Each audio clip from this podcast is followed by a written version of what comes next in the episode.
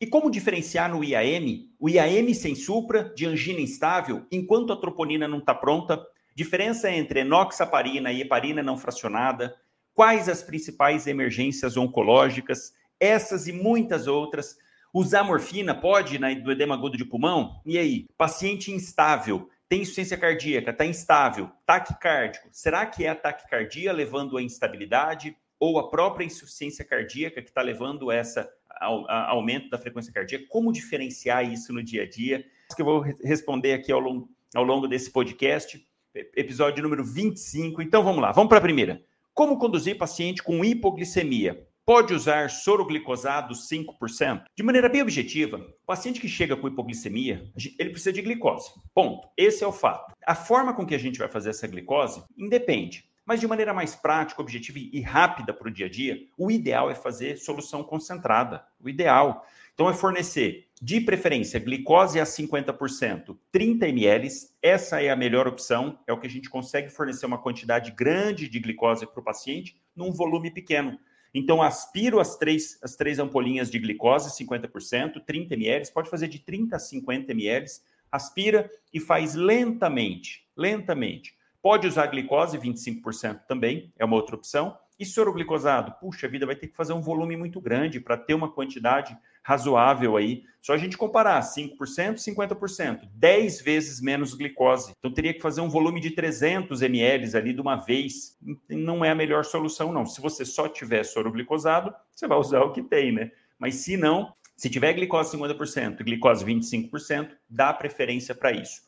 O soro glicosado você até pode deixar depois e deve, dependendo da situação, você faz ali a solução hipertônica e depois deixa o soro hipertônica, não, desculpa, concentrada, né, 50%, 25%, e deixa o soro glicosado de manutenção para esse paciente ficar em observação. Porque é aí que está o grande ponto de atender paciente com hipoglicemia. Esse é o ponto chave. É pensar, por que é que esse paciente está fazendo hipoglicemia? Isso não é normal, isso não é fisiológico. Nosso organismo, ele briga todo instante, gasta muita energia, inclusive, para sempre manter a glicose disponível. Porque ele sabe que um pouco que fica sem glicose, o nosso cérebro vai sentir isso prontamente. Porque o cérebro, ele sempre dá preferência, e na grande maioria das vezes, para utilizar a glicose. É esse o combustível do cérebro. Vamos lembrar que a todo instante o consumo no cérebro é enorme, o gasto energético é muito grande, então o organismo faz de tudo para disponibilizar essa glicose na corrente sanguínea para que o cérebro não sinta essa falta. Então, quando a gente pensa, pensa no seu dia a dia, no seu dia a dia de atendimento de pacientes. Quando você observa, o que é mais frequente? Chegar paciente com hiperglicemia ou paciente com hipoglicemia? Só você pensar, no último um mês de atendimento, quantos casos você atendeu de hiperglicemia? Provavelmente vários. E de hipoglicemia? Muito poucos, às vezes nenhum no último mês. Aí você já começa a entender, fala, peraí, caramba, né? Que coisa. Tem muito mais casos de hiperglicemia do que de hipoglicemia. Por quê? Porque é isso que o organismo faz. Ele tem vários mecanismos para não deixar o paciente ficar hipoglicêmico. Pensa na época da evolução da espécie, em que a gente tinha que caçar, pescar, coletar, subir em árvore para achar comida, e era bem isso, achar comida ou caçar não era fácil adquirir comida, às vezes fazia uma refeição por dia, às vezes passava um dia inteiro sem comer. Então o organismo já na evolução já vem se preparando há milhares de anos para isso. Falar, olha, peraí, glicose não é sempre que a gente vai ter. Então vamos fazer de tudo para o organismo estar tá sempre disponibilizando glicose. Então são vários os mecanismos dessa disponibilização de glicose. Dois em especial muito importantes. Aqui, especificamente falando do glucagon, liberado lá no pâncreas, esse é o grande hormônio que disponibiliza a, a, a glicose na corrente sanguínea, puxa onde tem estoques de glicogênio no músculo, no fígado, ajuda a fazer neoglicogênese para produzir mais glicose a partir de outros substratos. Então, o glucagon entra aí né, nessa função. Outra substância que ajuda bastante ali, ó, e que é fundamental, cortisol. O nosso corticoide endógeno produzindo lá na glândula suprarrenal é outra substância fundamental para a manutenção da glicemia. Por isso que o nome é glicocorticoide. É essa a função do, do corticoide, disponibilizar também glicose na corrente sanguínea. E o corticoide ele entra com uma particularidade muito bacana. Ele vai lá em outros órgãos e sistemas a, em busca de substratos para poder levar para o fígado, para o fígado então produzir glicose. Em outras palavras, ele vai lá no fígado, fala fígado, no fígado não, desculpa, no músculo, vai lá no músculo e começa a puxar do músculo a, aminoácidos, porque é o que o músculo tem para dar. Ele chega lá e fala: olha, preciso de substrato para levar para o rim, para o fígado, para o fígado fazer produção de glicose. O, o, o músculo só tem aminoácido para fornecer. Então ele capta esse aminoácido, por isso da sarcopenia que acontece no uso crônico de, de corticoides, né? O paciente vai ficando com a musculatura mais fraca, isso é verdade. Nos ossos, ele também puxa substrato dos ossos, favorecendo também uma descalcificação, deixando o osso com um pouco mais de fragilidade, com tendência a fazer osteoporose em usos crônicos. E também o corticoide vai no lipídio para poder fazer remoção desses ácidos graxos para que sejam quebrados em glicerol e ácidos graxos para produção de energia também. Então, olha como que o organismo dispõe de vários mecanismos para sempre estar disponibilizando glicose na corrente sanguínea. E ao mesmo tempo, o próprio cortisol, é, é interessantíssimo isso, ele faz um aumento da resistência à insulina. Porque os sistemas, os órgãos periféricos, periférico no sentido de não ser o cérebro, eles dependem da insulina para a glicose entrar dentro. Então, o corticoide sabiamente faz o seguinte: não, não, vamos aumentar a resistência à insulina na periferia, porque essa glicose vai entrar com mais dificuldade no tecido, então ela vai sobrar na corrente sanguínea, chegando muito bem no cérebro. E o cérebro não precisa de insulina para poder absorver essa glicose. Então, essa é a grande questão. Ele privilegia o cérebro nesse tipo de situação. Então, o organismo dispõe desses dois mecanismos, do glucagon, do corticoide, o próprio hormônio do crescimento entra na jogada, um outro hormônio aqui, uma, uma, uma outra classe de substâncias que também entra para deixar a glicose mais alta, as famosas catecolaminas adrenalina, noradrenalina. Caramba, se o, se o organismo vai passar por uma situação de luta ou fuga, no famoso sistema nervoso autônomo, simpático, ele vai precisar de glicose. Então, a catecolamina também entra na jogada para disponibilização de glicose. Então, olha só, aqui a gente pode falar de três, quatro substâncias diferentes responsáveis pela disponibilização de glicose.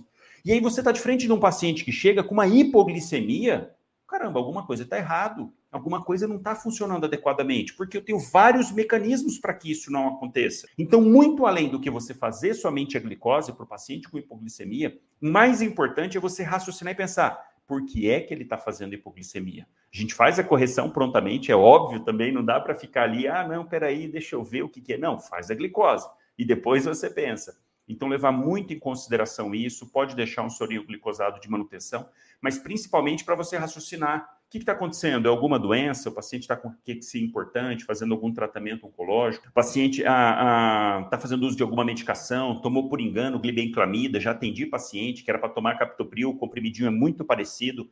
Na época, quando esse paciente pegava, né, ele pegava na, na, na, na farmácia popular os dois, captopril e pegava a glibenclamida tomou errado, trocado, então ficou fazendo hipoglicemia um período. Então tem que pensar tudo isso diante desse paciente. Existem algumas, algumas algumas doenças produtoras de insulina, insulinoma, por exemplo, síndrome de Zollinger-Ellison, enfim, tem algumas condições que podem predispor o indivíduo a produzir, apresentar insulinomas, produzindo uma quantidade maior, podendo contribuir para fazer a hipoglicemia, enfim. Então tem que ter muita atenção em fazer a correção, sim, mas acima de tudo, avaliar esse paciente, avaliar e falar, olha, por que é que está fazendo essa hipoglicemia? Não era para estar tá fazendo.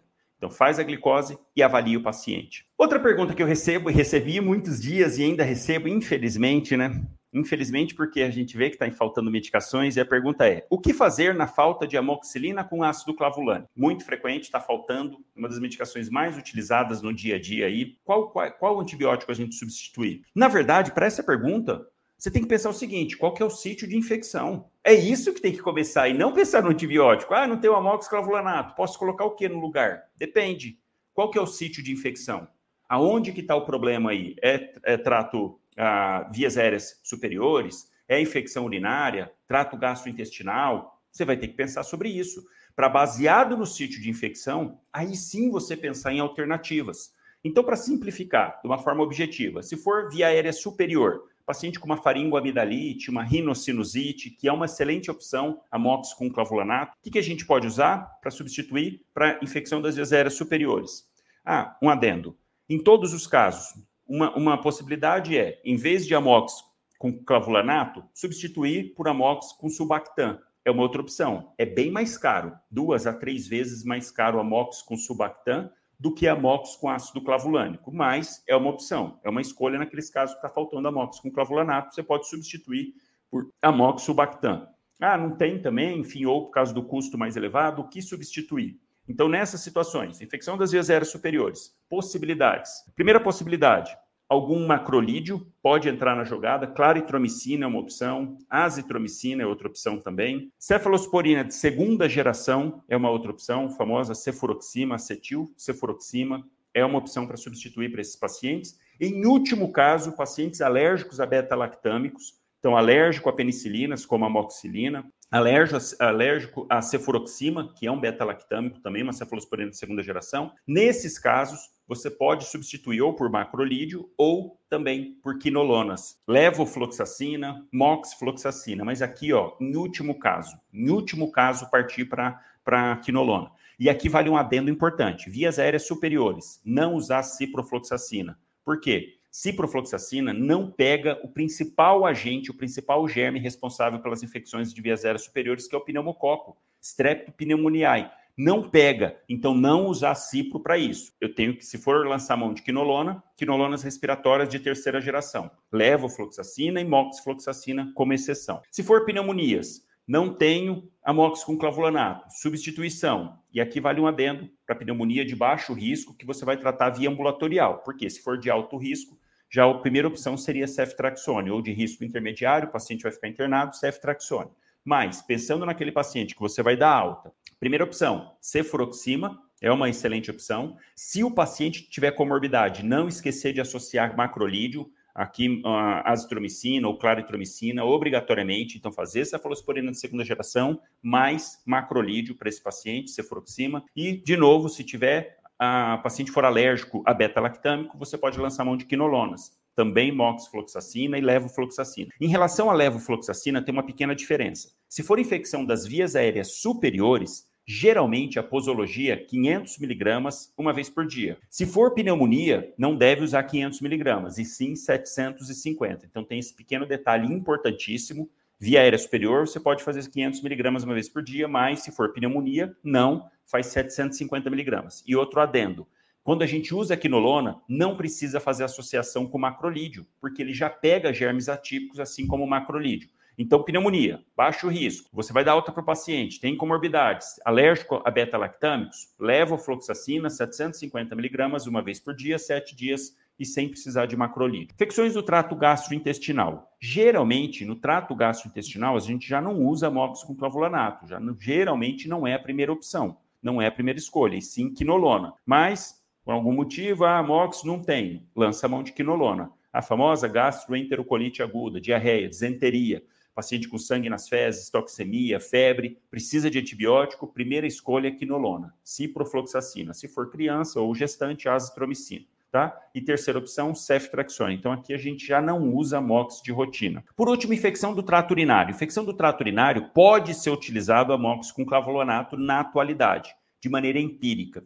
Aqui vale um adendo. Na atualidade, porque isso muda constantemente. Medicações para infecção do trato urinário constantemente mudam as primeiras opções. Por quê? Existe a forma de tratar empiricamente, que não necessita fazer o EAS e urocultura, que é na maioria das vezes, o paciente chegou com disúria, não tem fator de risco, não está tendo febre, não está tendo nenhuma outra repercussão sistêmica, a não ser a infecção urinária, a famosa cistite, esse paciente você está autorizado e deve entrar com medicação direto, sem pedir o EAS sem pedir urocultura. Agora, paciente que está tendo infecções de repetição, tem diabetes, está tendo febre, rim único, transplantado, tem alguma doença crônica, esses pacientes, sim, pediu EAS principalmente urocultura, porque você vai se basear na urocultura para fazer o tratamento. Mas de maneira empírica, o paciente chegou, você não tem urocultura. Quais as opções de antibiótico para tratamento de infecção urinária na atualidade? Primeira opção, nitrofurantoína. Segunda opção, que você pode pular, fosfomicina dose única. Terceira opção, cefuroxima. E quarta opção, amox com clavulanato. Então, vamos supor que foi passado amox com clavulanato para o paciente. Infecção do trato urinário. Não tenho amox com clavulanato. Qual a outra opção? Nitrofurantoína. Inclusive, essa, na atualidade, é a primeira opção. E aqui vale um adendo importante, né? Não é o melhor antibiótico porque ele causa bastante desconforto gástrico, dispepsia. A posologia é bem ruim, de seis em seis horas, por cinco dias. Não é o melhor dos mundos nesse aspecto. Mas, na atualidade, é o antibiótico que menos traz problemas para o paciente e para a sociedade no sentido de uh, resistência bacteriana. Então, é sim o primeiro a, a se pensar sempre. Então, infecção trato urinário, não tem amoxiclavulanato, que já não seria a primeira opção, mas enfim, não tem, você balança a mão de nitrofurantoína. Segunda opção, fosfomicina. Terceira opção, cefuroxima, tá? De maneira geral, é isso. Em relação a infecções cutâneas, não tem o com clavulanato. É importante aqui você diferenciar a profundidade do acometimento, porque uma faceite necrotizante é uma outra história, por exemplo. É, é, dermatites superficiais, é, é infecções superficiais, impetigo, por exemplo. Você vai pensar também em outra coisa. De maneira geral, para o dia a dia, erisipela e celulite, que são a, grande maioria dessas infecções cutâneas com alguma repercussão para o paciente. Opções: não dá para passar mox com clavulanato. Se for erisipela, no caso de erisipela, a gente precisa pensar em estrepto, que é o principal agente. Então, aqui, já falando que é estrepto, não vai usar quinolona porque não tem uma boa eficácia. Se eu não tenho amox com clavulanato, opção. Cefuroxima pode entrar como uma opção, não é a melhor, melhor escolha, mas pode entrar própria cefalexina pode ser usado, mas também não é aí a melhor. Sulfacometoxazol é uma outra opção ah, para esses casos. E ceftraxônio, em terceira geração, se o paciente for internar, é uma ótima opção. Nos casos de celulite infecciosa, em que a maior parte das vezes o agente etiológico é o estáfilo, para esses casos, amox com clavulanato não tem. Ceflexina pode ser uma opção. Se o paciente for ficar internado, oxacilina é a melhor opção, 2 gramas de 4 em 4 horas. Claro que tem aquela questão de ser estáfilo resistente ou não a MARS, né, a oxacilina que, que, que tem no Brasil. Você vai adequar aí para a sua realidade. E no caso de, de celulites, a gente pode até lançar mão também de quinolona, porque como é estáfilo, cipro pode pegar esse, esse uh, estáfilo, diferente de estrepe, tá? Então, de maneira geral, se não tenho amoxiclavulanato, essas são as, as opções disponíveis, baseado no foco de infecção, que é isso é muito importante. Um outro adendo também importante sobre isso. Sempre que a gente está falando em infecções, eu preciso ver o paciente. Então, eu tenho que ver as condições desse paciente, porque isso influencia muito na minha escolha de antibiótico. Ah, é um paciente mais fragilizado, é um paciente acamado, é um paciente com dificuldade de imobilização, vai ser difícil retornar aqui no pronto atendimento. Você tem que levar tudo isso em conta porque aí você tem que escolher, tem que ser certeiro no antibiótico, porque esse paciente pode evoluir depois muito mais grave para uma sepse se a escolha não for a melhor, tá? Então, pensar sempre isso. Vai tratar a infecção, a gente pensa no antibiótico, pensa nas bactérias, mas não esquecer de avaliar o paciente, que é ele, claro, que vai ser o beneficiado com tudo isso. E é isso que a gente precisa focar nesse tipo de situação. Vamos mais. Um cafezinho, e ó, cafezinho só vale sem açúcar, hein? Nada de ficar colocando açúcar, adoçante é, é, é, cancerígeno, nada disso. Cafezinho sempre sem açúcar. E no começo vai parecer muito amargo, depois vai acostumando. Hoje, por exemplo, não, não consigo tomar café adoçado. Não consigo. Você não sente sabor, fica aquele gosto, parecendo um caldo de cana, fica ruim. Então, cafezinho sempre sem açúcar. Deixa eu baixar um pouquinho a temperatura que tá calor. Tá só 34 graus aqui em Campo Grande. Vamos lá. É, como saber se a insuficiência cardíaca é causadora da taquicardia ou contrário? Então, em outras palavras, o paciente com insuficiência cardíaca, ele chega taquicárdio. Será que ele está descompensando porque a taquicardia está fazendo isso ou não? Será que a insuficiência cardíaca descompensada é que está levando esse paciente a ficar taquicárdico? Isso é uma dúvida frequente, é uma coisa que a gente se depara no pronto atendimento. Chega aquele paciente com uma frequência cardíaca aumentada e com sinais de descompensação de insuficiência cardíaca. E agora, será que é um ataque à arritmia? Porque esse é o ponto. A gente sabe que quando o paciente está apresentando um ataque à arritmia, o coração acelera demais e diminui o tempo de enchimento diastólico. Diminui a quantidade de sangue que ele vai conseguir bombear, e aqui especificamente falando do ventrículo esquerdo. Já que está muito rápido a frequência, o sangue não consegue chegar aqui adequadamente, ele vai bombear menos sangue, levando a instabilidade. Então, essa é uma preocupação. Ou não, será que ele está descompensando por uma, alguma outra causa de insuficiência cardíaca e a, a, o organismo está compensando, aumentando a frequência cardíaca. Enfim, como raciocinar numa situação dessa? É insuficiência cardíaca? É taque arritmia? É os dois juntos? O que fazer? Primeiro passo que você vai sempre pensar nesse tipo de situação: QRS. Olhar para o QRS. Está estreito ou está largo? Esse é o primeiro ponto. Porque se o QRS tiver, se tiver largo, 80% das vezes isso é um ataque ventricular. Então é aí a fonte do problema. É por isso que o paciente está descompensando. Por quê? Ataque ventricular é sempre uma coisa ruim, muito ruim.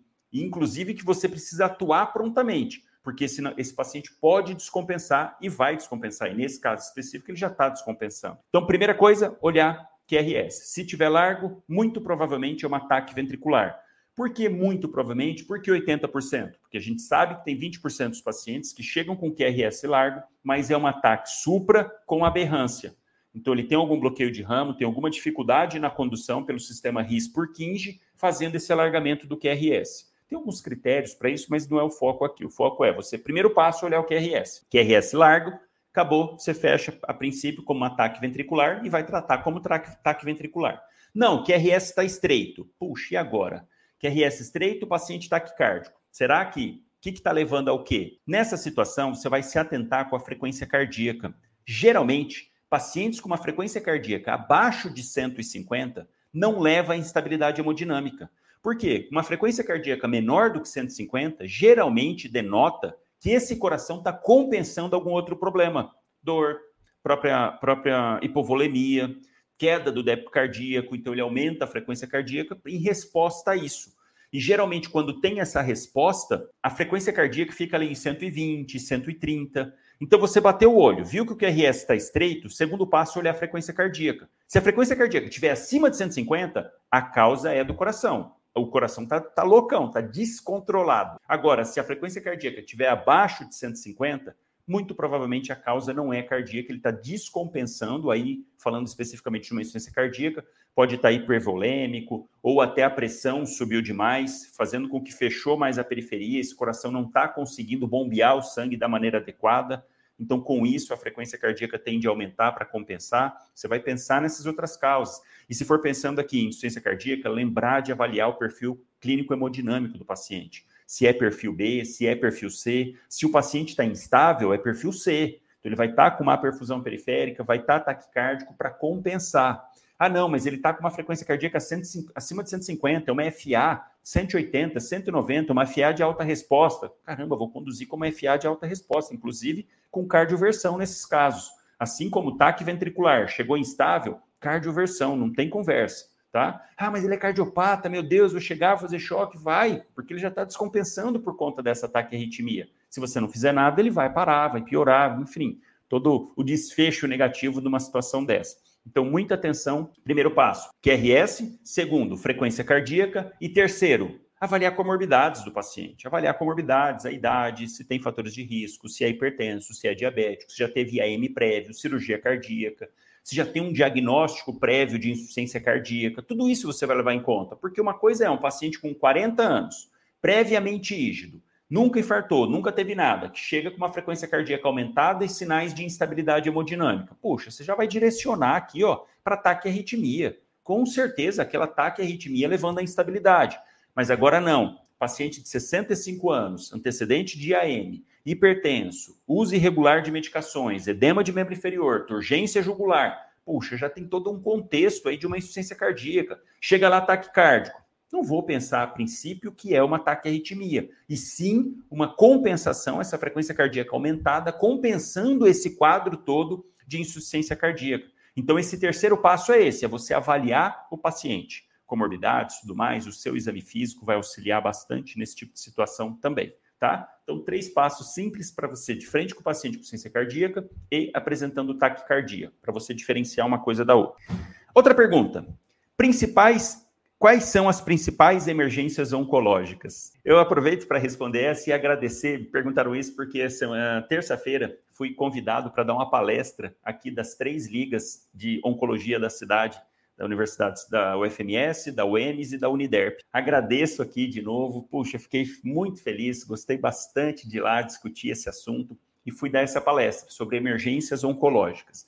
Então, aproveito para falar aqui, já que perguntaram também. Esse é um assunto que não é do especialista, por isso que eu fiz questão de ir lá, gostei demais da escolha do tema, achei fantástico, porque boa parte das vezes quem conduz uma emergência oncológica é quem está na ponta, é quem está no pronto-socorro. E muitos locais onde não tem assistência, é realmente quem vai fazer a diferença é quem está atendendo na ponta. Então, às vezes fica com a impressão, ah, não, emergência oncológica, quem vai tratar é um oncologista, é o cirurgião oncológico. Não, não é. É quem está na ponta. E esse é um dos temas, oncologia de maneira geral, é um dos temas que particularmente eu acho que tem um déficit enorme na grade curricular. eu acho, de maneira geral, aí nas universidades, nas faculdades, no que eu converso, eu acho que tem um, um déficit muito grande nesses temas, principalmente falando dos principais tipos de tumor, porque olha um dado interessantíssimo do INCA, o próprio INCA coloca isso. Mais de 70% das vezes, quem faz diagnóstico de, on, de, de doença oncológica não é um oncologista, e sim quem está na ponta é o médico não especialista.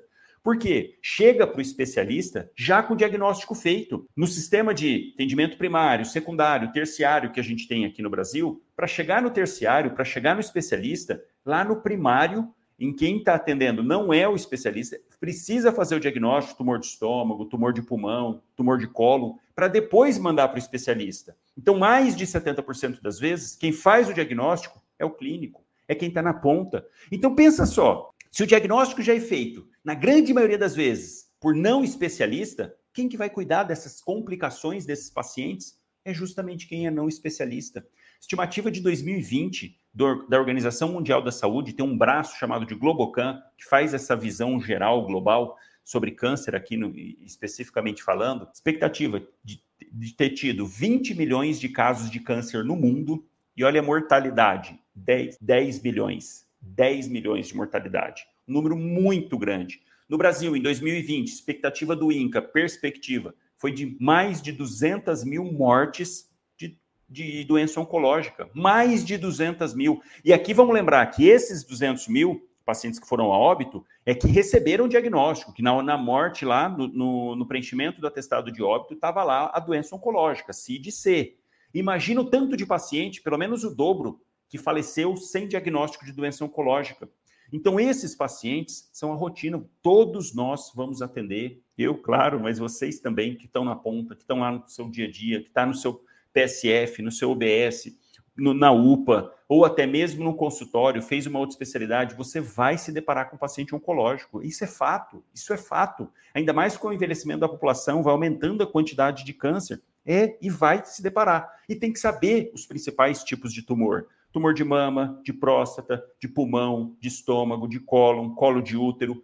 São os mais frequentes do dia a dia, de esôfago, que você tem que saber cada um deles. Por quê? Cada um deles muda um pouco as complicações. Quando eu falo de tumor de próstata, principal complicação, metástase óssea. Então, o paciente vai ter fratura patológica, vai ter dor, quando falo câncer de mama, pode fazer metástase para o fígado, metástase para o pulmão, pode fazer síndrome de compressão da veia cava por conta dessa metástase, pode fazer instabilidade na coluna também com compressão medular.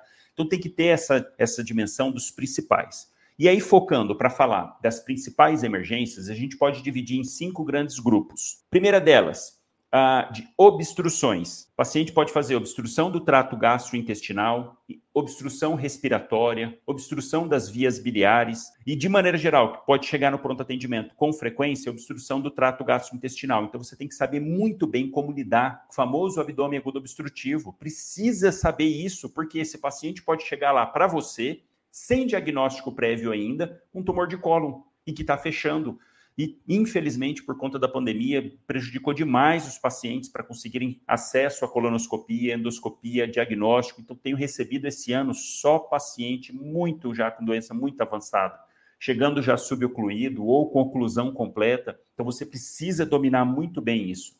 Obstrução do trato gastrointestinal, obstruções de maneira geral. Segunda complicação, hemorragias. Isso é frequente também. Paciente com ah, tumor de esôfago, tumor de cólon, tumor de, de é, estômago, pode chegar com hematêmese, pode chegar com melena, e você precisa manusear esse paciente na hora que ele chega. Não dá tempo de mandar para o especialista, não dá tempo. De... Não, é você ali de frente. Então tem que saber também dominar muito bem a hemorragias digestivas de maneira geral, tanto alta quanto baixa. Outra complicação que a gente pode ter é compressão, problema do próprio tumor no local. E aqui, especificamente falando de síndrome da compressão da veia cava, tumores de pulmão, por exemplo, podem fazer isso, mediastino, linfomas, em que comprime a veia cava superior. Então, o paciente chega com uma pletora facial, chega todo edemaciado, edema de membros superiores, edema de pálpebra, boca, tudo, tudo demasiado, cheio de circulação colateral, dispineico. Você tem que saber como lidar com isso, porque você está lá, chegou, não dá, o paciente às vezes não tem nem diagnóstico, não está fazendo acompanhamento em lugar nenhum, e é você que tem que pelo menos estabilizar nesse tipo de situação, para depois conseguir encaminhar esse paciente, porque é um paciente grave, um paciente numa condição muito ruim. Esse tipo de, de doença, dessa forma, geralmente cura vai ser difícil, a não ser que seja linfoma, que tem uma boa resposta a medicações, enfim.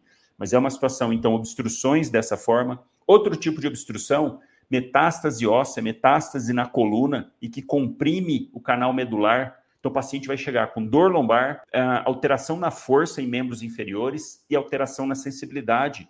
E esse é o tipo de paciente que é urgência, é emergência oncológica, porque em até 48 horas, se não for feito nada, esse paciente vai ficar com quadro neurológico irreversível. Então, chegou, está com algum desses sintomas, ou os três geralmente, tem que correr com esse paciente, fazer corticoide, encaminhar ou para estabilização da coluna através de cirurgia, ou radioterapia para estabilizar aquele tumor, não deixar com que essa compressão piore aquele quadro, esquemiando ali a região e ele perdendo a, a mobilidade dos membros, por exemplo. Então, é outra condição de compressão medular que tem que ter muita atenção no pronto atendimento. Então, ah, obstruções, hemorragias, compressões relacionadas diretamente com a presença do tumor, Outra complicação, e aqui um pouquinho mais específica, a famosa neutropenia febril, é o paciente que já está fazendo acompanhamento em algum local, está fazendo quimioterapia e está evoluindo com pancitopenia, neutrófilos abaixo de mil e fazendo febre. Puxa, imagina só, um paciente com doença oncológica, que a própria doença já debilita o organismo, recebendo quimioterápicos, às vezes que faz uma, uma repercussão hematológica muito intensa, e chega lá com menos de mil neutrófilos, e fazendo febre, 38,5, 38,7. Caramba, é um paciente que tem que ter muito cuidado, muito cuidado, porque pode evoluir mal. Então, precisa receber antibiótico nesses casos, mesmo que não tenha foco infeccioso ainda definido, tem que receber antibiótico. E se o paciente for de alto risco, tem que internar cefepime, vanco, enfim, aí cada CCH determina uma sequência. Uh, o importante é você entender. Se o paciente está fazendo tratamento oncológico, fazendo febre, tem que ter muita atenção nesses casos, que é a quarta complicação, então, neutropenia febril. E por último, última complicação que a gente pode falar aqui, são distúrbios metabólicos. O paciente oncológico que está em tratamento ou não, pode fazer vários distúrbios metabólicos. Destaco dois, três, que daria para a gente falar. Síndrome da secreção inapropriada do ADH, então, o paciente cursa com aumento de, de volume, com perda de sódio na urina, com hiponatremia, hipervolêmica, tem que ter atenção. O próprio tumor pode fazer essa, essa alteração na liberação do, do, da vasopressina, do hormônio ADH. Outra condição de distúrbio metabólico relacionado com a oncologia, hipercalcemia. Paciente com aumento do cálcio sérico por remoção ali dos estoques de cálcio nos ossos, ou por metástase, ou por produção de paratormônio de, de proteínas similares ao paratormônio, que faz então o um aumento dessa reabsorção de cálcio ali para dentro do, do, da, do vaso sanguíneo, né, da corrente sanguínea. Então é outra complicação também, a hipercalcemia. E por último, uma complicação também é, importante naqueles pacientes que iniciam tratamento é a famosa síndrome da lise tumoral. O que, que é isso? Lise, quebrar, quebrando o tumor. Dependendo do tipo de tumor, se ele tiver uma alta resposta a quimioterápicos, e aqui geralmente linfomas, leucemia pode fazer isso, em que a medicação age tão rapidamente, tão abrupta, que conforme ela rompe um monte de células do tumor, que mata essas células, uma série de substâncias são jogadas na corrente sanguínea. Porque uma coisa que você tem que entender muito claro na, na cabeça: nosso organismo ele gasta energia e trabalha muito para manter uma diferença entre o meio intracelular e o meio extracelular. Para ter homeostase, para ter o funcionamento adequado de todo o nosso organismo, tem que ter essa diferença entre as substâncias dentro da célula e as substâncias fora. Vamos dar um exemplo aqui: sódio. Eu tenho uma quantidade enorme de sódio no meio extracelular, enquanto que no meio intracelular tem uma quantidade muito pequena. Já potássio é o contrário, eu tenho muito potássio dentro das células e pouco potássio fora das células. Ácido nucleico, só tenho dentro das células.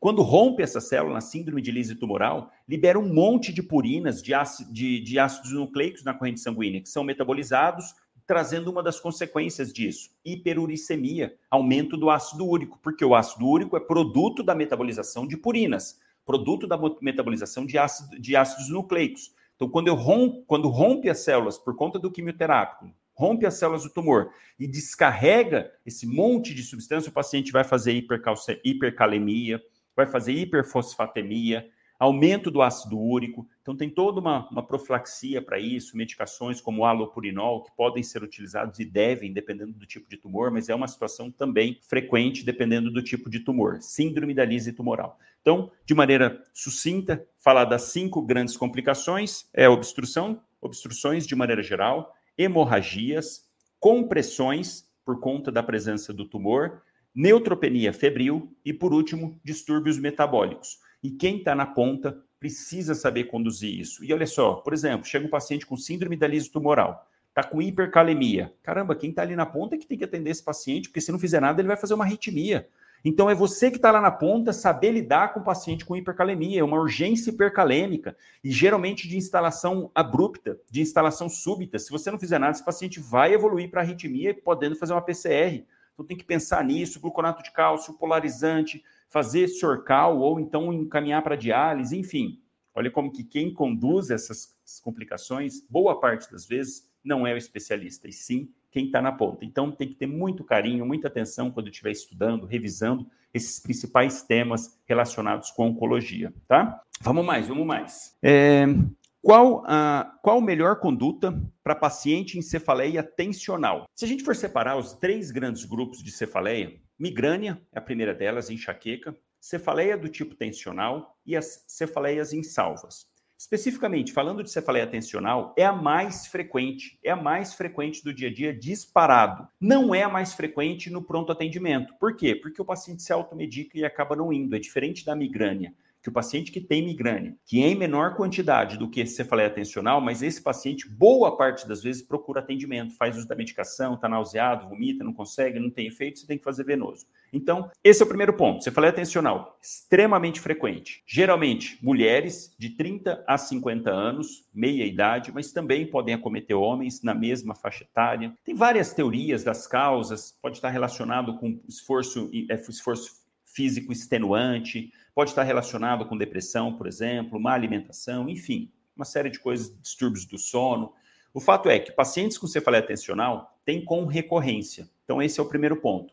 Como que é a característica de cefaleia tensional? É aquela cefaleia em aperto, geralmente, que dá na região occipital, pode ser holocraniana, de instalação gradativa, não é súbita como na migrânia, e geralmente no final da tarde. Essa é uma grande característica. E aqui já cabe um adendo imenso. Essa é a famosa cefaleia que o paciente chega assim, doutor, tô com a pressão alta. Ah, é? Por quê? Porque eu tô com uma dor aqui na nuca. Puxa, e quando eu tenho essa dor na nuca, minha pressão tá alta. É, mas o senhor não tem pressão alta? Não, eu tenho, doutor. Eu tenho aqui, tomo remédio ou não tomo, mas minha pressão sempre é 15. Agora eu fui ver lá, tá 17. Tá vendo? É lógico que subiu. Ele tá com uma cefaleia tensional que fez a pressão subir.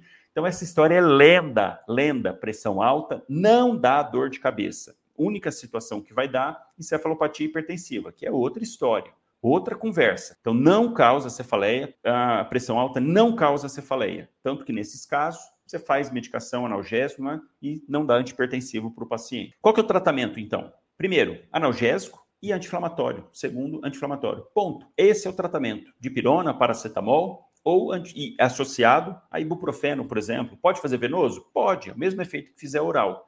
Mas se o paciente chegou no pronto atendimento e tudo mais, se fosse para tomar oral, ele tomava em casa, né? Então, de maneira geral, faz lá um cetoprofeno venoso junto com dipirona e só. E orientar o paciente para não ficar tomando de repetição, porque essa é uma, uma condição como ele vai ter recorrência, paciente que fica fazendo uso direto de analgésico anti-inflamatório para cefaleia tensional pode cronificar essa condição aí é ruim, porque aí esse paciente começa a tomar e se ele não toma, a dor vai vir mesmo, porque ele fica dependente das medicações. Então, nesse tipo de situação, o paciente chegou, você falei atencional, tá crônica, o ideal é você suspender o analgésico anti-inflamatório e passar Amplictil para o paciente, clorpromazina, tá? Casos de cefaleia tensional crônica, uh, o ideal, suspende analgésico anti-inflamatório e passa para a clorpromazina, faz ali no pronto atendimento. Tem uma questão se passa para cinco dias ou não, mas fazendo já no pronto atendimento já vai ajudar a aliviar e orientar esse paciente. Tem toda a questão de mudança de hábitos de vida, fazer atividade física. É, se for muito extenuante, o contrário, não fazer atividade física extenuante, isso é complicado, né? Você pega lá, um cara é cortador de cana, como é que você vai falar para ele? Olha, você não pode fazer esforço físico intenso assim, que você está tendo essa cefaleia tensional por causa disso. Enfim, é complicada a situação mas você tentar adequar a realidade do paciente, tá? Vamos lá, senão eu não consigo aqui todas que eu separei. Doutor, usa morfina no edema agudo de pulmão? Essa é outra dúvida, né? Frequente. Usei muita morfina e edema agudo de pulmão. Muita, muita, muita. E a gente vê que tem um resultado positivo ali de frente com o paciente. Ele melhora com a ansiedade, melhora com a dispneia, fazendo doses baixas, porque é perigoso. Mas qual que é a recomendação atual? Não usar morfina de rotina no edema agudo de pulmão. Não usar, não usar. Esse é o entendimento atual. Os estudos, a maioria dos estudos mostra isso inclusive alguns estudos mostrando aumento da mortalidade naqueles casos em que foi usado morfina. Então, ter muito cuidado, não usar de rotina mais morfina para edema agudo de pulmão. Infelizmente, pensar em vasodilatador, pensar em diurético. Se o paciente tiver no perfil C de insuficiência cardíaca, pensar em inotrópicos primeiro, mas deixar de lado a morfina, fazer como exceção. Exceção. Que poderia assim, ah, num paciente fazendo um, um IAM, um IAM com supra, e que está evoluindo com edema agudo de pulmão. Puxa, já seria um KILIP 3. Você já também evitaria fazer morfina, mas aí dependendo da situação, se está com dor muito intensa, enfim, você poderia fazer ali um miligrama, correndo o risco desse paciente descompensar. Então, uma situação assim, que para facilitar no dia a dia hoje, não usar morfina, não usar. Porque quando a gente pensa até em situações extremas, no caso do IAM, a morfina ela não, não melhora o prognóstico do paciente, vai aliviar o sintoma, é claro que isso é importante, mas Pensem assim: você vai fazer uma medicação que não melhora a sobrevida do paciente e que pode agravar a situação, então deve evitar. Deve evitar de maneira geral. Então, na atualidade, não usar morfina para edema agudo de pulmão. É, cadê a próxima? Doutor, o que fazer quando não tem especialista no hospital, como neuro, oftalmo, e está no pronto atendimento, você está lá, precisa de alguma condição específica para especialista? O que fazer nessa situação? Se a gente se depara com isso com certa frequência. E às vezes não é só em cidade pequena, não. Às vezes cidades grandes, dependendo se é final de semana, se é de noite, chega algum quadro, alguma situação em que você depende de um especialista e ele não está ali oftalmo, otorrino, neuro. O que fazer nessa situação? Você tem duas saídas, duas, muito claras. Primeira delas, encaminhar esse paciente, ponto. Segunda delas, assumir aquela conduta, só que ao mesmo tempo você tem que assumir as consequências. Então fica a seu critério, hora que tiver um pronto atendimento, que chegou alguma condição em que dependa de um especialista e que você está lá avaliando e fala, não, isso aqui precisaria do especialista. Aí você vai julgar. Se vai fazer um encaminhamento, comunicar à Secretaria de Saúde, falar, olha, vocês têm que dar um jeito de arrumar o especialista. Ou se você vai assumir aquela conduta, lembrando que qualquer complicação que tiver, a responsabilidade é sua também, e parte jurídica, legal, também a responsabilidade é sua. Então, o que, que eu recomendo? Olha só, chegou. Chegou um paciente, tá suspeita de AVC, síndrome, ah, quadro neurológico súbito agudo, suspeito de AVC. Ah, não tem um neuro aqui, mas tem um atomo. Legal, fez a tomografia, o ideal é fazer em até 45 minutos e que seja avaliada pelo radiologista ou até pelo neuro. Você está no local, não tem, mas radiologia tem porque faz a distância, né? Essa é uma vantagem na atualidade de laudos de radiologia. Então você está lá no procedimento, chegou, puxa, é um IAM, é um AVC. Estou vendo aqui duas horas de início dos sintomas, está com está com afasia, perda de força, hemiplegia. Legal, isso é um AVC. Isquêmico hemorrágico, não sei, só dá para falar isso com tomo. Não dá para falar isso pelos sintomas, sinais e sintomas. Legal, fez a tomo, chega lá o laudo. O colega está em outra cidade, laudou, normal. Tomografia normal, exclui sangramento. Vamos lembrar que no quadro agudo do AVC isquêmico, muito provavelmente vai vir normal a tomografia pode, pode ter algumas alterações sugestivas de edema agudo, ah, circunvoluções alteradas, apagamento de sulcos, enfim, sugerindo um pouquinho de edema ali naquela região, mas, de maneira geral, a gente faz a tomo para excluir sangramento. Puxa, duas horas de início do sintoma, fez a tomo, paciente com menos de 70 anos, tá ali, não está com pico hipertensivo, não tem contraindicação a fazer trombólise, não tem. Estou aqui pensando já na janela terapêutica de fazer no máximo em três horas, estendendo até 4 horas e meia, que esse é o padrão, até 4 horas e meia para fazer trombólise para esses pacientes, não tenho neuro. E agora? Vou fazer essa trombólise ali no pronto atendimento? Vou fazer alteplase, tenecteplase, que são as duas recomendadas para esse tipo de situação? Olha, eu recomendo que você não faça, mas cabe a cada um julgar se você se sentir apto, enfim. Porque se esse paciente tiver qualquer complicação ali do procedimento, como é que você vai corrigir essa complicação?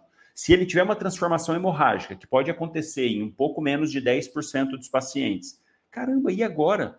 Esse paciente está num pronto atendimento, não está numa UTI, não tem monitorização invasiva, não tem nada mais de suporte que você possa fornecer para esse paciente. Imagina o estresse, caramba, você tem a tomografia, fez lá, está fazendo alteplase, o paciente começa a piorar, fica pior, faz uma crise convulsiva, rebaixamento de consciência, meu Deus, o que aconteceu? Faz uma tomo, aí vem o laudo depois da tomo. Sangramento. E agora? E agora? Você já não tinha neuroclínico, imagina agora neurocirurgião.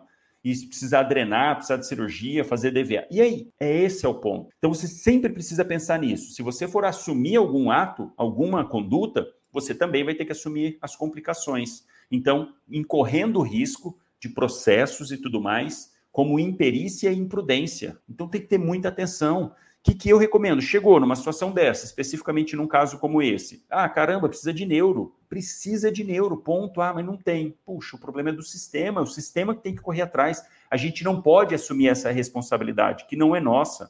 A responsabilidade sua é fornecer o melhor atendimento, estabilizar. Legal, estabilizei, pode até fazer a S, se for o caso, enquanto espera ser transferido, e fazer a solicitação. Olha, qual que é o meio aqui? Fazer solicitação para o CISREG, fazer pelo CORE, pela que tiver da sua cidade, de central de vagas. Esse é o ponto. Aí o problema é da central de vagas, o problema é do sistema para conseguir que esse paciente seja atendido, que ele consiga um centro de referência, aí sim, se chegar a tempo lá, fazer o trombolítico. Então, não assumir esse tipo de responsabilidade. Ah, chegou alguma condição ocular, você ficou inseguro, está na dúvida, acha que precisaria realmente, é um corpo estranho que não sai, já fez anestésico, já lavou com soro, não sai, você vai correr o risco de mexer e piorar, agravar aquela condição? Não, o ideal é encaminhar para um oftalmo. Então, não assumir responsabilidade que não é sua ali da ponta. Tudo bem que a gente tem sim a intenção sempre de fazer o melhor para o paciente, dar aquela agonia, às vezes, num caso, por exemplo, desse paciente dentro da janela terapêutica para fazer trombólise, mas precisa do especialista, porque qualquer complicação que tiver, a pergunta que vão fazer é justamente essa: falar, por que, que você assumiu essa complicação? Por que, que você assumiu esse risco? Sabendo que poderia ter isso, você assumiu essa condição, mesmo sem ter retaguarda, mesmo sem ter uma UTI, sem ter um suporte a mais. Você expôs esse paciente a essa complicação e às vezes o paciente vai ficar pior da complicação do que do quadro. Imagina, teve um AVC, AVC é, isquêmico, está com afasia e um pouco de perda de força. Você faz o alteplase, evolui para sangramento, o paciente rebaixa, vai para o tubo. Olha, olha o desastre que foi muito pior do que se não tivesse feito fibrinolítico. Então, pensar e raciocinar muito sobre isso quando não tiver retaguarda de especialista. Doutor, na prática, peraí, mais um golinho. Doutor, na prática, qual a diferença entre enoxaparina e heparina não fracionada? Isso é uma dúvida frequente também. Essas duas medicações entram nas famosas, nos famosos anticoagulantes. Vamos lembrar que nas etapas da hemostasia, a gente tem três muito bem definidas. É claro que de maneira didática, mas são três etapas muito bem definidas. Primeiro, hemostasia primária, hemostasia secundária e hemostasia terciária. Hemostasia primária, agregação plaquetária, formação do tampão plaquetário. Hemostasia secundária, é jogar cola em cima desse tampão plaquetário, é jogar ali ó, a fibrina para que grude isso daí nunca mais saia.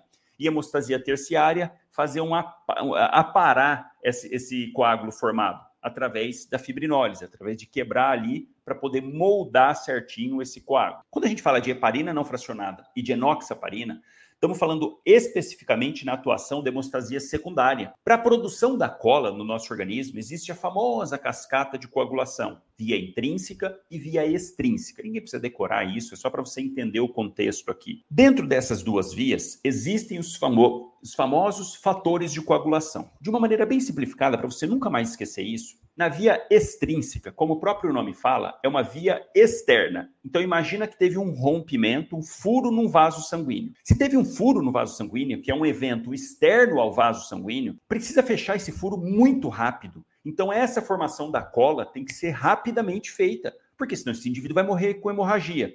Pensando dessa forma, então, na via extrínseca, é aquela que acontece de maneira muito mais rápida, através do fator 7 tem ativação do fator tecidual, ali na onde rompeu o endotélio. Esse fator tecidual vai ativar o fator 7, que já é responsável pelo restante da coagulação. Olha que rápido, é um fator, fator 7, ativou, acabou, via extrínseca, fez lá a cola. E na via intrínseca? Não, a via intrínseca, como o próprio nome fala, é de reparo interno. Sabemos que constantemente ocorre renovação da célula endotelial, renovação das células de maneira geral no organismo, e às vezes essa célula endotelial fica danificada ou até expõe o colágeno debaixo dela enquanto ela está sendo trocada. E nesse momento o organismo vê aquilo, ele falou: opa, peraí, peraí, ali ó, é uma tendência, uma fragilidade, é uma tendência para sangramento. Bora formar um coágulo ali. Mas olha a diferença, olha, olha, olha que coisa incrível. Como é uma via intrínseca, é muito delicado, não é um furo no vaso, é algo muito sutil que o organismo tem que ter um, um, um exagero de cuidado para não sair coagulando toda hora. Então, na via intrínseca, a cascata é maior, porque aí não depende só de um fator. Porque se eu dependo só de um, qualquer coisinha eu ativo. Agora, quando eu dependo de, realmente de uma cascata, que um fator ativa o outro, que ativa o outro, poxa, isso traz uma segurança a mais. É como se fizessem checklists, ó. Não, realmente, ativou esse aqui, está é, tá ativando o outro, então quer dizer que realmente está precisando da cola. Por isso que ativa o fator, fator 12, que ativa o fator 11, que vai ativar o fator 9 e o fator 8 antihemofílico A, ele é ativado independente pelo mesmo motivo ali do endotélio, e aí os dois juntos, fator 8 com fator 9, é que vão terminar a cascata de coagulação. E aqui entra o cálcio na jogada, entram lipoproteínas oriundas das plaquetas, enfim. Mas o entendimento é, na via intrínseca, eu tenho um, um, um esquema mais rebuscado. Eu dependo de vários fatores, porque assim eu trago mais segurança para o processo para não sair coagulando, formando coágulo dentro do vaso sanguíneo, porque isso não pode. Pensando nisso, ah, existe uma substância do próprio organismo chamada de heparina. O nosso organismo produz heparina, principalmente nas células endoteliais e nos mastócitos. Essa heparina se une a uma outra proteína chamada de antitrombina 3 e atua em alguns fatores de coagulação para diminuir essa produção da cola. Então, o nosso próprio organismo produz a heparina. E essa substância foi isolada, foi a que primeiro surgiu, e é isso que a gente usa, que é a famosa heparina não fracionada. É uma substância, uma molécula grande, que ela pode se ligar à antitrombina 3, ela pode se ligar ao fator 12, ao fator 11, ao fator 9 e também ao fator 10. Só um detalhe, o fator 10 é da via comum. Tanto a via intrínseca quanto a via extrínseca servem para ativar o fator 10, que vira fator 10A ativado, e terminar, terminar a cascata de, de coagulação. Então, essa heparina não fracionada, ela se liga a vários desses fatores de coagulação, fator 10, fator 12, fator 11, 9 é, e a antitrombina 3. Isso é um problema. É um problema, por quê? Imagina essa molécula grandona, vários receptores para esses vários fatores de coagulação. Tem hora que ela vai se ligar mais ao 11, tem hora que ela vai se ligar mais ao 10, tem hora que ela vai se ligar mais ao 9. Então, olha como que ela fica imprevisível. Ela não tem um padrão, vai depender de cada molécula da, da heparina. Por isso que é difícil usar heparina não fracionada, justamente por isso que você entende agora, agindo na via intrínseca, e a gente vê se a via intrínseca está ok através do TTPA ou TTP, tempo de ativação da protrombina. Então, a gente usa ali, ó, para poder avaliar o efeito é o TTP, para ver se a heparina está eficaz. Só que esse é o problema, ela fica oscilando. Qual que foi a sacada da indústria farmacêutica? Peraí, tá essa molécula bem grande aqui de heparina. E se a gente cortar o pedaço que se liga ao fator 10? Vamos cortar, a gente liga aqui, ó, a gente corta e usa só esse pedaço. Por isso que é heparina de baixo peso molecular. É um pedaço da heparina grande. E olha a previsibilidade. Agora sim, eu forneço uma substância para o paciente, forneço uma medicação que tem uma ação específica no fator 10. Não vai ligar no 12, não vai ligar no 11, não vai ligar no 9, não vai mexer na antitrombina, não vai mexer nada disso, vai ligar somente no fator 10. Por isso que a enoxaparina é muito mais previsível, a gente não precisa fazer dosagem de TTP para esses pacientes, não precisa, porque eu estou dando uma, uma molécula que ela vai ter atração somente pelo fator 10. Então tem uma previsibilidade muito grande, assim como os famosos DOACs, também são medicações orais que têm a mesma função da enoxaparina de maneira geral. Vão lá bloquear o fator 10, fator 10A ativado, tá? Então essa é a diferença entre heparina não fracionada e heparina de baixo peso molecular. Heparina de baixo peso molecular, muito mais específica, tem um tropismo, uma atração pelo fator 10, que torna muito mais previsível a sua atuação e facilidade no dia a dia. De maneira geral, a gente usa subcutâneo, uma única condição faz venoso. Paciente com IAM com supra que precisa fazer uma dose de ataque de 30 miligramas venoso. Fora dessa situação, enoxaparina, sempre subcutâneo. E aí tem a questão de dosagem, se vai fazer profilaxia ou se vai fazer anticoagulação plena, aí já é outra conversa. Mas essa é a diferença entre enox e heparina não fracionada. Vamos mais. Pode fazer transamin para hemorragia digestiva? Isso é uma dúvida frequente, foi muito usado, ainda é um pouco usado, mas existe um, um estudo chamado How, It, em que mostrou nesse estudo, provavelmente, um aumento das complicações no paciente para hemorragia digestiva que foram, foram feitos transamin. Então, qual é a mensagem na atualidade? Não fazer de rotina transamin para hemorragias digestiva, tanto alta quanto baixa. Não tem indicação para fazer. Eu trago um adendo aqui num subgrupo de pacientes que são pacientes com hemorragia varicosa, paciente que tem ah, alguma alteração hepática, hipertensão portal, faz varizes de esôfago e fundo gástrica e sangram, fazem hemorragia digestiva por esses pontos. Qual que é o fato? Esses pacientes apresentam distúrbios de coagulação associado, porque se ele tem cirrose, os fatores de coagulação são produzidos no fígado. Então, geralmente, esse paciente não é só a questão da hipertensão portal, é também a associação com essas alterações hepáticas. E aí, se você está num local e não tem endoscopia de, de plantão, não tem lá para te ajudar a fazer ligadura desses vasos sangrando, tentar escleroterapia ou algum uh, vascular para fazer TIPS, para fazer desvio, enfim, não tem nada que dê para fazer na emergência, você está numa cidadezinha lá do interior, eu acho válido, agora opinião minha particular, fazer transamin para esses pacientes, porque você não tem nada, você não tem endoscopia, no máximo, se tiver balão de sangue steak em Blakemore, que eu acho também que você não vai ter, mas nesses casos de paciente com instabilidade, é essa conduta: é fazer estabilizar, fazer cristalóide, fazer derivados e passar sonda para depois de 24 a 48 horas para conseguir para endoscopia. Então imagina essa situação, você lá de frente com esse paciente, o hematêmese ruim, você tá, você não tem muito o que fazer. Você está esperando para ser encaminhado para endoscopia. Se você tiver o balão, você passa o balão. Se não tiver, você não passa. Poxa, então, para esse grupo de paciente em que você não está tendo retaguarda, não vai ter pronta um, uma endoscopia, eu acho válido fazer o transamin, porque é algo a mais ali que pode ajudar. Porque nesse estudo, no How não trouxe nenhum falando assim que aumentam realmente os eventos trombóticos. Não aumenta. Então, nesse grupo de paciente, eu acho que vale a pena fazer nesse tipo de situação, em que você não tem retaguarda. Ah, não, estou no hospital, tem retaguarda, tem endoscopia, tem cirurgia vascular, tem concentrado de hemácia, dá para fazer plasma para o paciente, ok, aí não faz o transamin. Você tem toda essa retaguarda, tudo mais, não corrobora na atualidade fazer realmente transamin para esses pacientes. Mas se você está num local sem recurso, acho que vale a pena fazer. Então, a mensagem final é: hemorragia digestiva, não fazer transamin, com exceção casos de hemorragia digestiva varicosa, dependendo da sua realidade, eu acho que é uma, uma possibilidade a mais, um arsenal a mais do tratamento. E vou responder a última pergunta: como diferenciar angina instável do IAM sem supra enquanto não sai a troponina? E a resposta é simples: não dá para diferenciar. Olha só, chegou o paciente, está lá dor no peito e tudo mais. Será que é uma angina? Faço o eletrocardiograma, não tem supra de ST. Será que é uma angina instável ou é um IAM sem supra? Só dá para saber isso através da troponina. E aí algumas coisas podem te ajudar. Por exemplo, o paciente com dor refratária, tá com dor, tá com dor, não para, 40 minutos de dor, você faz a nitrato, entra com protocolo para síndrome coronariana aguda e o paciente mantendo dor, provavelmente é um IAM, mas você só consegue bater o martelo através da troponina. Mas o fato é, Diante do paciente com uma síndrome coronariana aguda, você segue já o protocolo de atendimento para síndrome coronariana aguda. Então o paciente chegou, porque nessa situação você tem que pensar em três situações: síndrome coronariana aguda no pronto atendimento, angina instável, IAM sem supra e IAM com supra.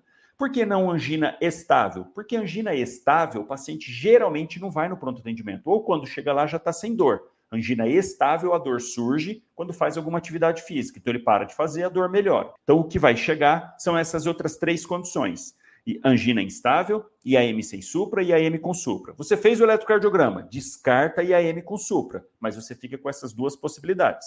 IAM sem supra e angina instável. Dor típica, paciente com fator de risco, segue o protocolo de atendimento já. Se não tiver contraindicações, fazer AS para o paciente, dose de ataque 300 miligramas e Nitrato, se tiver com dor e não tiver contraindicação, você pode começar fazendo nitrato, isordil sublingual, 5 miligramas, repetindo até três vezes, 15 miligramas dose total. Não melhorou, o paciente está um pouco taquicárdico, mas não muito, não é um paciente tão idoso.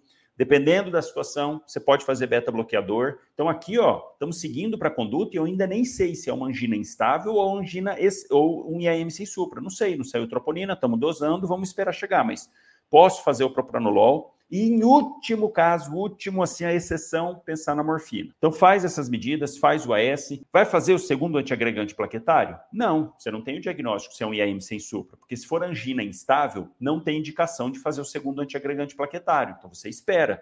E outra, em até 24 horas, mesmo se for IAM sem supra, em 24 horas não tem diferença na sobrevida do paciente você começar o segundo antiagregante. Então não vai dar diferença.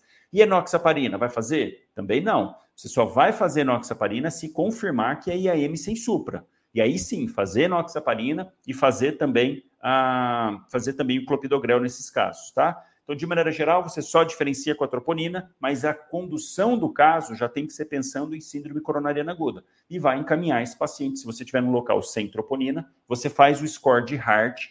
Se o paciente tiver melhorado a dor, você faz o score de Hart. Se der quatro ou mais pontos, você vai encaminhar esse paciente, porque mesmo se for angina instável, esse paciente merece investigação. Tá legal? Esse foi mais um podcast, episódio número 25. Se você realmente gostou, se puxa, algum tema aqui pelo menos já vai valer para você atender melhor algum paciente, fazer a diferença na vida de um paciente, encaminha para o seu amigo, manda esse podcast para ele, porque ele vai aproveitar também, com certeza, tá bom? Um grande abraço, nos vemos aí no próximo podcast